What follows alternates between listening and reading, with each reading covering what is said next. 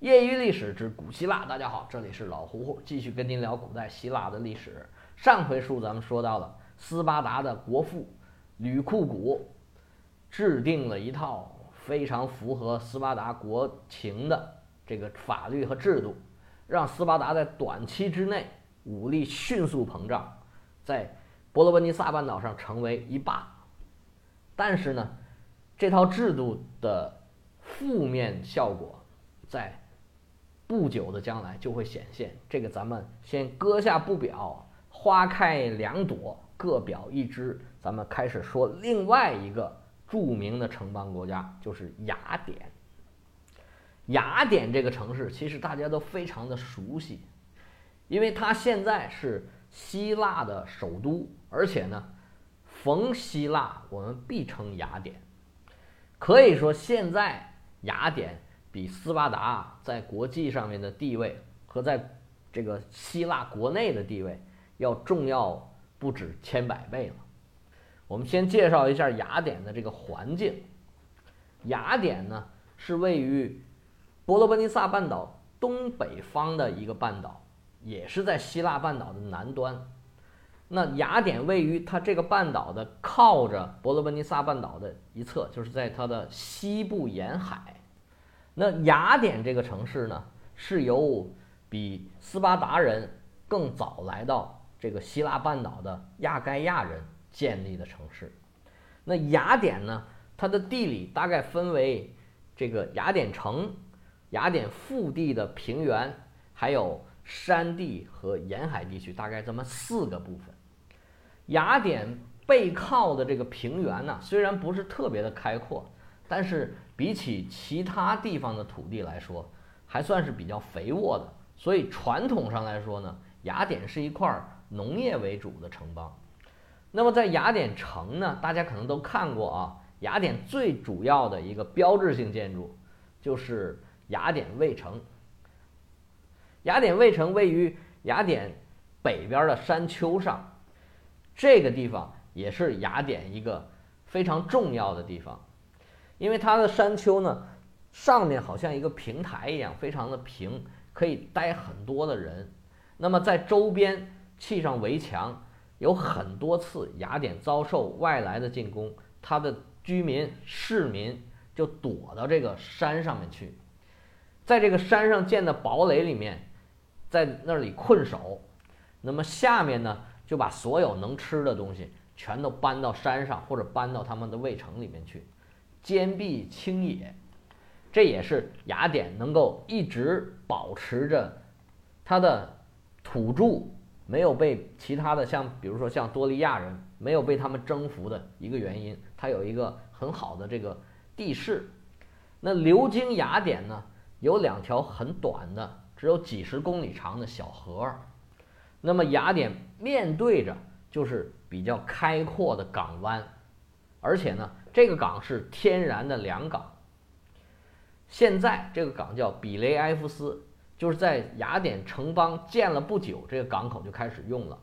这个条件非常的好，它区别于斯巴达不能建港湾，因为斯巴达也处于一个有一个海湾，但是它这个海湾呢有一条比较大的河流冲刷进来，所以说淤积的就比较厉害，就不适于建这个港湾。但是雅典呢这两条小河很小。对这个比雷埃夫斯港啊，没有什么大的影响。说到这个比雷埃夫斯港啊，咱们顺便说一句，这个比雷埃夫斯港现在是由我们中国经营的。大家都知道啊，前些年这个希腊呢面临着经济危机和金融危机，它的经济环境非常的差，然后呢就把这个港的经营权给中远，然后中远通过自己的上下游的这种关系。而且呢，凭借自己这个管理能力，现在这个比雷埃夫斯港已经是全球第三十多名的一个港口。原来他们排名将近一百了，八九十名。而且呢，现在是欧洲排第四，这个排在鹿特丹、安安特卫普和汉堡之后，仅列第四的。而且呢，它的增长幅度比那几个港口要大得多。这是说到这个港口，咱顺便提一句。那么在比雷埃夫斯港，直对着有一个岛，大家记住这个名啊，叫萨拉米斯岛。日后这个名会多次出现在我们这个书当中。这个雅典呢，虽然它的各方面条件还不错，但是呢，从历史有史以来啊，雅典都是一个很普通的一个城邦，并没有因为它有天然的良港啊，或者有比较平坦的土地啊，有什么特别的表现。但是在荷马史诗里面和希腊神话里面，这个雅典的一个国王是非常有名的，叫特修斯。他在这个历史上，不是在历史上啊，在神话里面有很大的作为。他拐走了海伦，然后又跟这个米诺斯岛上的怪兽国王啊又战斗了一番，最后又进了冥界，跟这个帕尔塞福涅啊还有点关系。后来这个赫拉克勒斯救了这个特修斯，大家还记不记得啊？这个斯巴达人的祖先。据说就是这个赫拉克勒斯，哎，但是这个大家一听，怎么回事？怎么他们的祖先都这么厉害呢？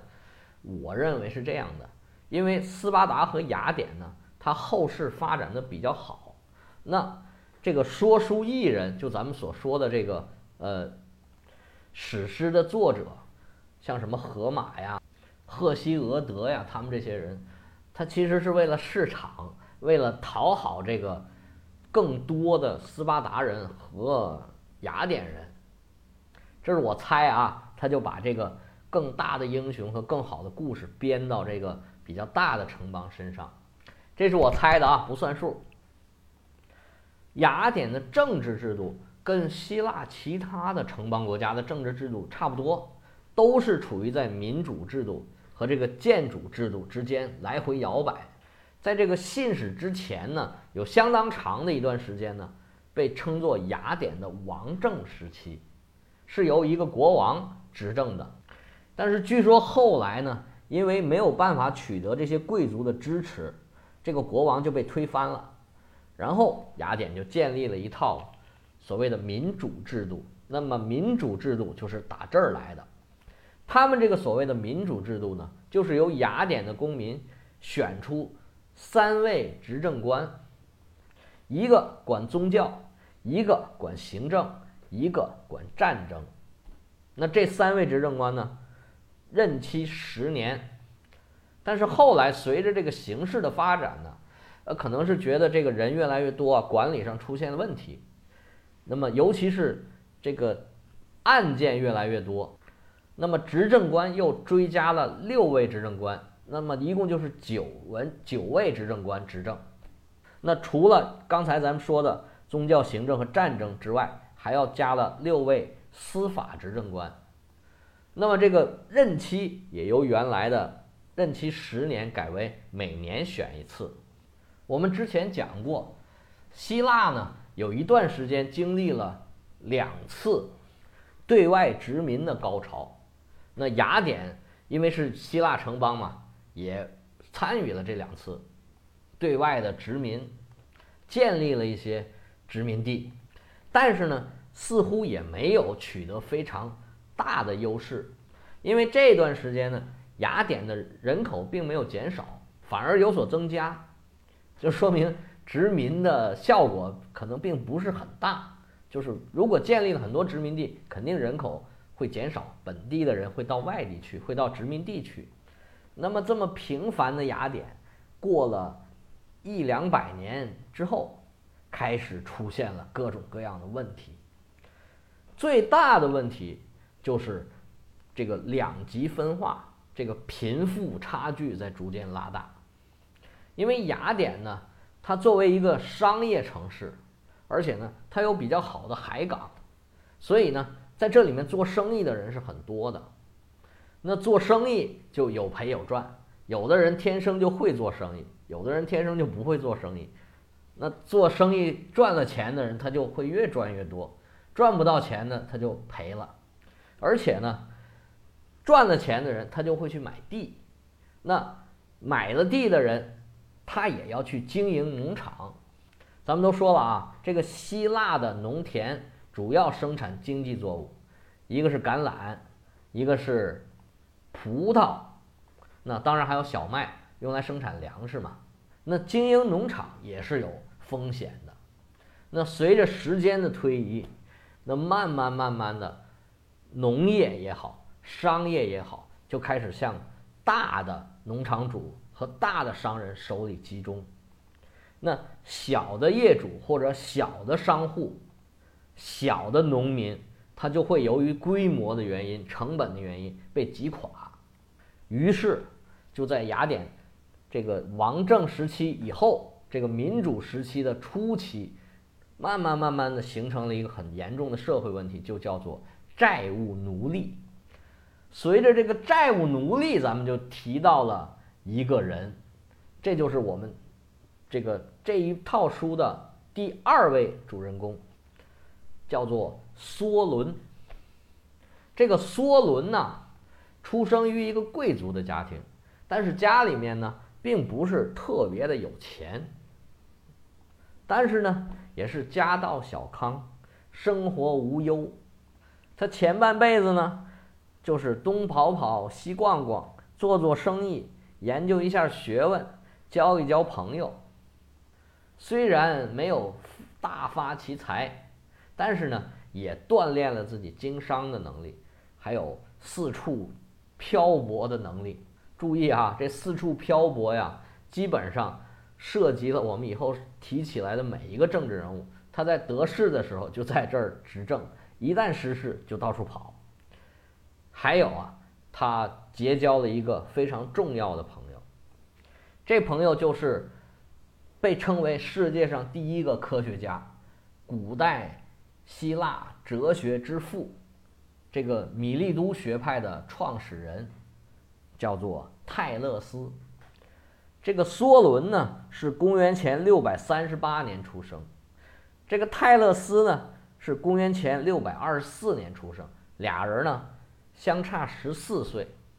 这个米利都啊是位于这个小亚细亚的地中海沿岸，当时已经是一个非常大的城市，远远比雅典更加繁华，文化更加发达。这泰勒斯从来也没有离开过小亚细亚。这梭伦呢，倒是经常到处跑。那梭伦走到小亚细亚这边这个米利都的时候，就去见这个泰勒斯。这梭伦伦爷见着泰勒斯就说：“哎呦，老弟呀，您看这日子过得也不得行啊，你不是商人吗？怎么好像没有什么钱呢？”这泰公子泰勒斯，人家可不吃你这茬儿，人家可是哲学家。张嘴就把这个梭伦给怼回去了，说我呀，我是不乐意挣钱，我这一肚子学问，哪样拿出来不是钱呢？那钱呢，对我来说根本不重要。你看啊，我前两天还发明一定律，从圆儿的任何一点到它的直径，拉两条线，这角一定是直角，要么你试试看。这就是咱们学过的这个泰勒斯定律，呃，泰勒斯定理，就是说，若 A、B、C 是圆形上的三点，如果 AC 是直径，则角 B 必然为直角。这定理就是泰勒斯发明的。那这伦爷就更笑话他，你成天净搞这些没用的，直角跟我有啥关系啊？前天我还听人说。你看书看的就往天上看，看着看着，结果还掉沟里了。这泰勒斯人家才不会饶你。泰勒斯说：“我那哪是掉沟里了？我是认为水是世界的本源，我是去亲近亲近那世界的本源。”俩人就这么你一言我一语就怼开了，然后俩人就做了一个赌约。这泰勒斯就说：“今年开春儿。”明年你到秋天的时候，你再来找我，我就有钱了。我让你看看咱们有知识的人、有本事的人是怎么挣钱的。那好吧，这轮爷就出去玩去了。第二年回来，这么一看，嚯！泰勒斯这回这回可发大了，那金币银币、车载斗量啊，到处都是。这梭伦就问他说：“哎，你怎么挣的这么多钱啊？”泰勒斯说：“啊，说你走的时候，我已经预测好了明年这个橄榄丰收，我就把这个周边的这个所有的这个榨橄榄的这个机器全部租下来了，然后他们丰收的时候找我来榨橄榄，我就给他们一涨价，滋儿就赚了好多钱。那这轮爷对他很服啊。”当然，这梭伦呢也不是白纸一张，也是非常有才能的人。要不然这么大一哲学家，人也不会跟你交往，是不是？这梭伦的前半辈子就是这么过去了，虽然没有特别多的这个丰功伟绩吧，但是呢，也积攒了很多的知识、人脉，还有各种各样的政治经验和商业经验。这为他以后各种政治操作，还有对于雅典的商业发展，可以说是奠定了基础。在梭伦四十岁的时候，他回到了雅典。这时候啊，他应该已经挣了很多钱了。那时候四十岁已经是人过中年，已经奔老年了。所以说，他这是差不多要退休，说我要过点舒服日子了。但是当时雅典是，像我说的这个问题啊，已经开始越来越严重了。那么各方的势力终于妥协出来一个执政官的人选。那么这个人就是我们要说这个梭罗，梭伦。据记载啊，梭伦的父亲是一个特别慷慨大方的人。那么有的很多人借他的钱呢，最后就没有力，没有能力偿还。然后他也就不跟人家要了，所以他虽然经商经的还不错，但是也没有大富大贵。